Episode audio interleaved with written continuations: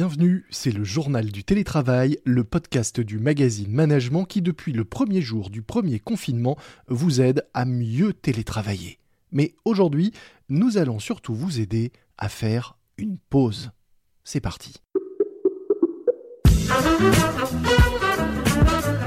C'est le journal du télétravail.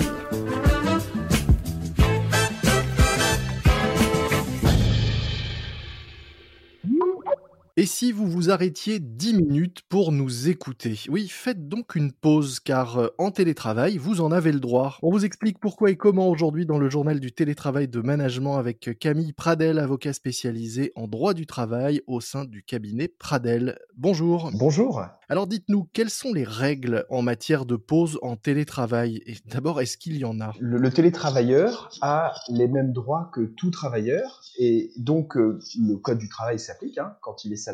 Mmh et donc le code du travail prévoit que tout salarié a au minimum, après 6 heures de travail, une pause de 20 minutes.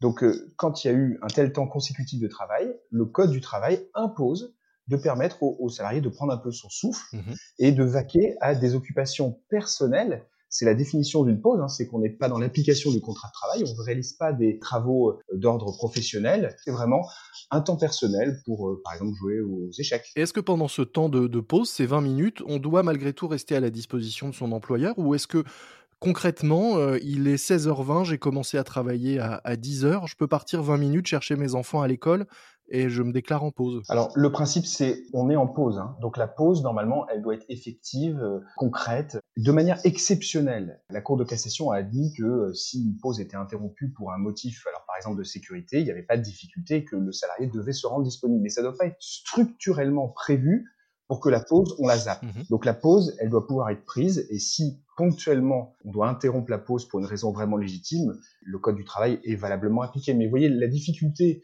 dans la situation actuelle, c'est qu'il ne faudrait pas que systématiquement et tous les jours, le salarié ne puisse pas prendre sa pause. Et à l'inverse, je peux systématiquement et tous les jours la prendre pour aller euh, faire quelque chose de personnel. Alors c'est même très important que vous puissiez la prendre parce que la Cour de cassation nous a dit que ce temps de pause, en fait, euh, il permet la prévention de risques portant sur la santé du, collaborateur. Mmh Et donc, il est très très important que les entreprises veillent à la prise effective de ces pauses, s'assurent que leurs salariés prennent leur pause, parce que derrière, on n'est pas à l'abri qu'il y ait un jour ces sujets qui remontent euh, via notamment les représentations du personnel et donc, euh, vous voyez, c'est vraiment aussi une question de bonne gestion pour les entreprises, au-delà euh, du, premier élément qui est euh, faire en sorte que leurs salariés soient heureux et épanouis, mais c'est aussi une question de, gestion juridique et, on va dire, HSE, donc santé au travail, de, de faire en sorte de pouvoir prouver que les collaborateurs, effectivement, prennent leur temps de pause et même au-delà, qu'ils aient une amplitude de travail conforme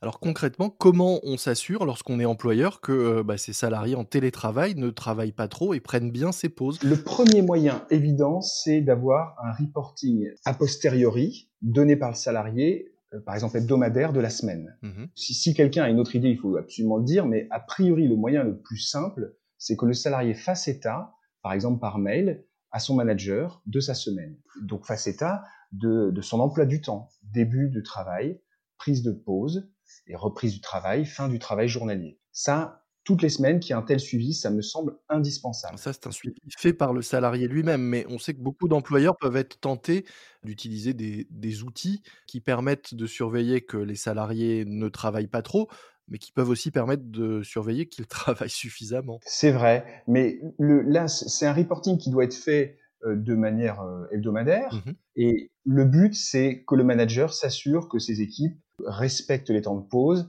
et euh, vous savez qu'il y a un repos minimum de 11 heures entre chaque journée de travail, que tout ça soit bien respecté. Est-ce que euh, on doit signaler qu'on s'absente quand on est en télétravail? Est-ce que si on prend une pause, on a l'obligation de le signaler à son employeur, même si c'est juste pour prendre un café, passer un coup de fil perso, voire aller faire une course? La réglementation, elle est totalement silencieuse sur les modalités du télétravail. Mmh Donc la réponse est non, on n'a pas à le faire. Mais après, on pourrait imaginer que pour des questions d'organisation, euh, ça se fait de prévenir qu'on s'absente 20 minutes ou euh, une demi-heure pour, pour une pause. Vous voyez? D'autant que les outils permettent de le signaler de façon euh, assez facile et fluide aujourd'hui. Oui, et je pense que ce déploiement du télétravail, il aboutit aussi, je trouve, un renforcement quelque part de la collaboration entre les équipes. Tout le monde est dans le même bateau aussi. Et donc, il ne faut pas que les gens, je trouve, hésitent à faire état de leurs difficultés et y compris de, leur situation. Donc là, par exemple, mentionner que l'on part en pause, je pense que ça crée aucune difficulté en termes RH des équipes et, et, et, ça va faciliter tout le monde. C'est-à-dire qu'on va pas attendre, du coup, on va pas créer une réunion en urgence si on sait que vous êtes en pause il vaut mieux être transparent par rapport à ça, mais sur le principe, le code du travail est silencieux. Au-delà du sujet euh, des pauses, quelles sont les, inquiétudes ou, les euh, remarques qui remontent euh, de la part des salariés, des employeurs ou entreprises avec lesquels vous êtes en contact? Jusqu'à présent, la grande inquiétude, c'était combien de temps allions-nous devoir rester en télétravail? Là, la question se pose même plus, c'est-à-dire que les gens ne raisonnent plus sur la durée de la crise, on raisonne à la semaine. Mmh Ça veut dire qu'on a compris qu'on est durablement installé dans une crise sanitaire. Mmh Mais par contre, il y a vraiment une inquiétude, c'est la gestion de cette masse de travail. C'est-à-dire que lors, de la, lors du premier confinement, la difficulté rencontrée par le télétravailleur, c'était la technique. C'est-à-dire que les gens se plaignaient de ne pas avoir le bon accès à Internet ou les outils informatiques. Mmh Là maintenant, ça fonctionne. Mais ça fonctionne presque trop bien. C'est-à-dire que les outils informatiques permettent d'être en lien de manière très très fluide toute la journée. Et donc on se rend compte que sans que personne ne veuille mal faire, mm-hmm. en pratique, la technologie permet d'additionner les réunions tout au long de, la journée. Et du coup, euh, si on, ne crée pas aussi des règles dans la prise des réunions, dans les horaires pendant lesquels on peut fixer les réunions, eh bien, on se retrouve avec un collaborateur qui euh, va aligner les, réunions euh, sans pouvoir aucunement se reposer, sachant que la réunion en visioconférence, elle implique en réalité une attention renforcée. Nous, les remontées qu'on a, c'est qu'on savait qu'il y avait des difficultés, mais elles sont a priori beaucoup plus importantes que ce qu'on pensait.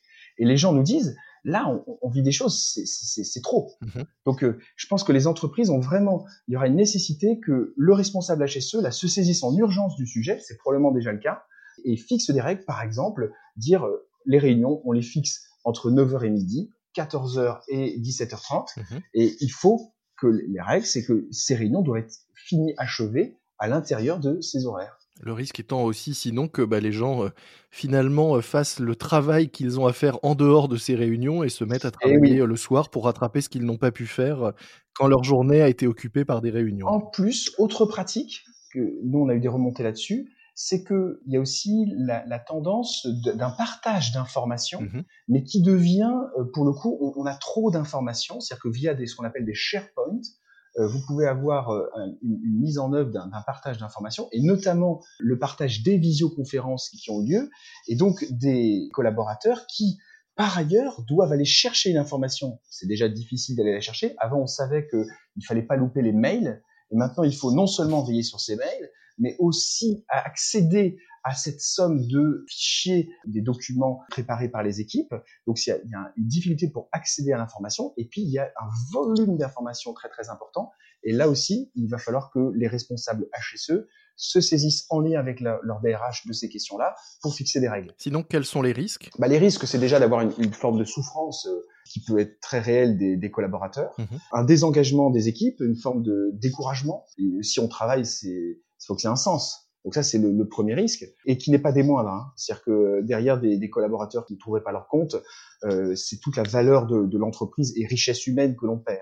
Le deuxième aspect, c'est que bien sûr, quand on parle des risques psychosociaux, il y a euh, du coup un thème juridique qui s'invite, qui est celui des accidents du travail et des maladies professionnelles, et derrière le risque de faute inexcusable de l'employeur. Vous savez que depuis hein, le 2002, la jurisprudence de la Cour de cassation euh, s'est largement structurée en créant une obligation de sécurité, de résultats, puis de moyens renforcés, et que dans ce cadre-là, l'entreprise, sur tout sujet qui porte sur la santé au travail, doit vraiment s'investir de manière très très forte dès qu'elle voit un sujet. Donc là, on voit que dans, la deuxième, dans le cadre de la deuxième vague, on a ce, sujet qui monte en puissance. Donc moi, je sais qu'il y, a des responsables HSE qui déjà veulent fixer des règles.